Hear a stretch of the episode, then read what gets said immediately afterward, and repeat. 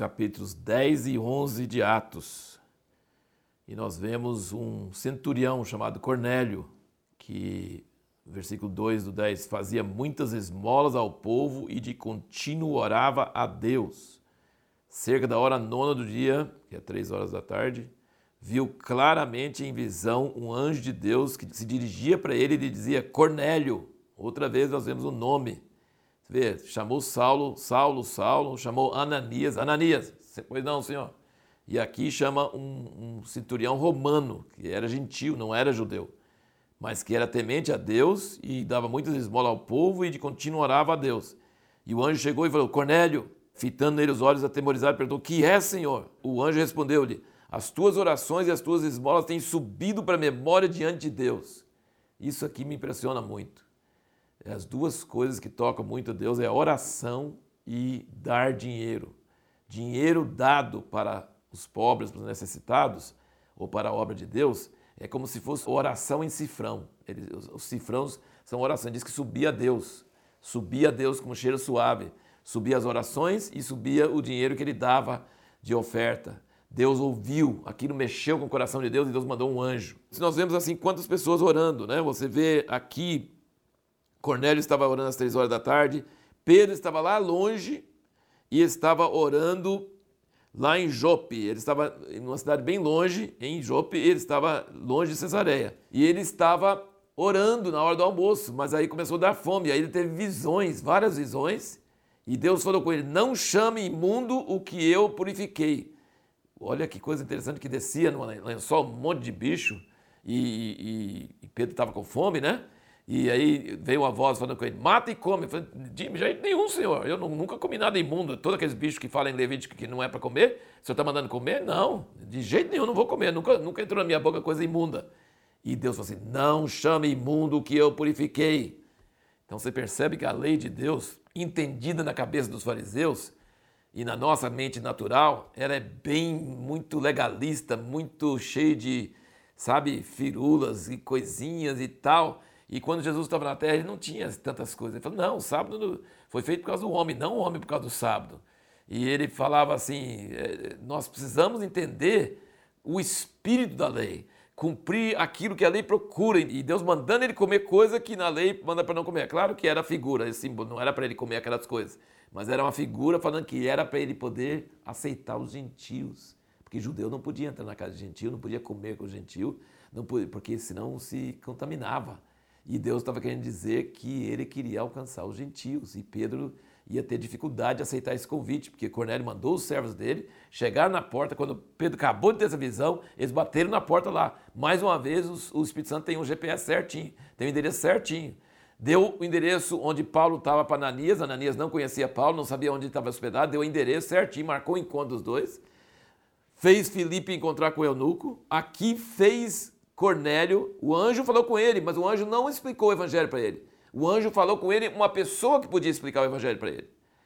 Jesus lá do céu falando com Saulo, não falou com ele o que era para ele fazer. Vai lá que Ananias vai te dizer, né? Ele não falou o nome de Ananias, mas alguém vai te procurar lá e vai saber o que é para você fazer.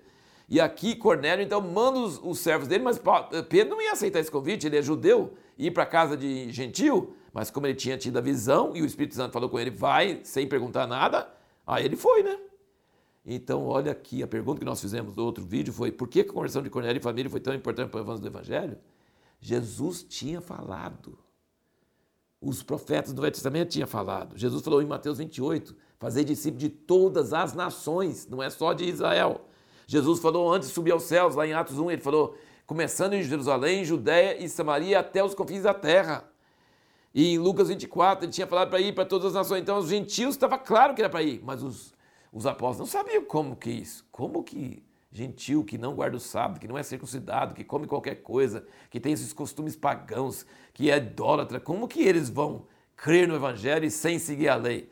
Eles não entendiam. Então, assim, Deus tinha falado, mas eles não entendiam. E aí Deus organiza esse encontro. Cornélio é um gentil temente a Deus.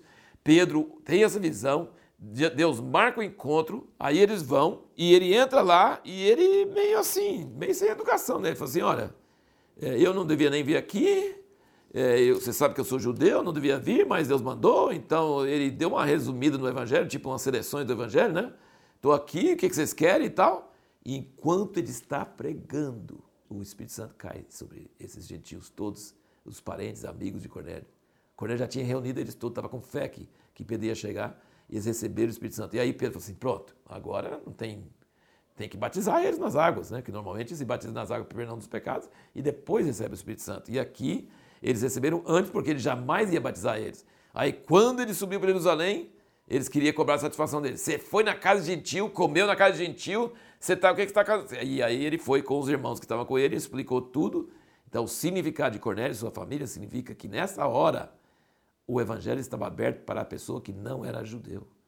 Isso é uma coisa maravilhosa.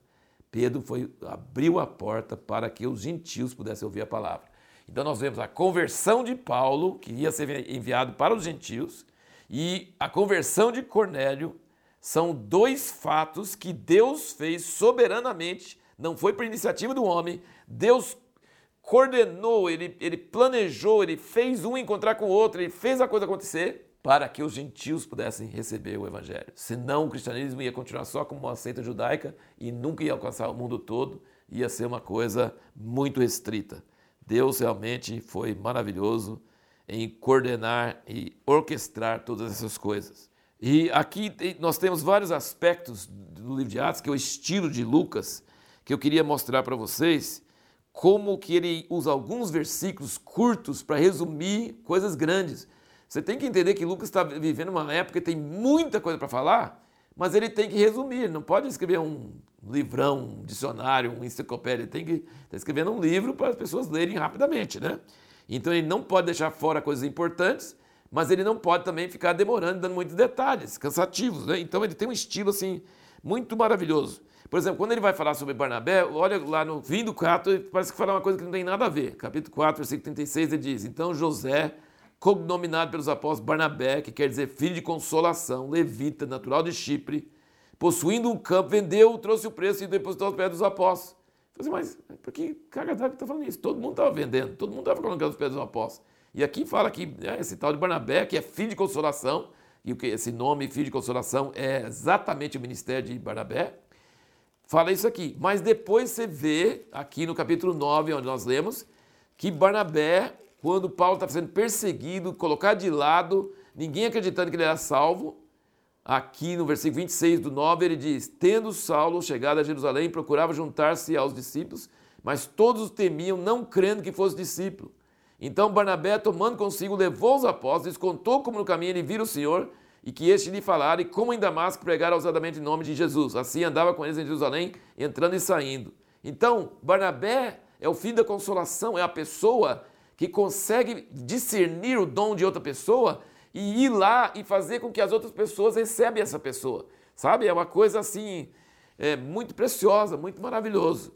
E o ministério dele. E aqui nós vemos no 11 que quando o, viram que o evangelho estava sendo pregado em Antioquia, que era um grande centro de gentios, e, e, e alguns simples sirenenses entraram lá, pregaram para os gentios, assim, estava tão cheio da palavra que não sabia que não podia pregar, e pregaram mesmo assim. Entendeu? Então, o Senhor converteu muita gente, os apóstolos mandaram Barnabé para lá, porque Barnabé era uma pessoa cheia do Espírito Santo. Diz que quando ele chegou, versículo 23 do 11 aqui, o qual, quando chegou e viu a graça de Deus, olha, a graça de Deus era visível, e viu a graça de Deus, se alegrou, exortava a todos a perseverar no Senhor com firmeza de coração, porque era homem de bem, cheio do Espírito Santo de fé. Muita gente se uniu ao Senhor.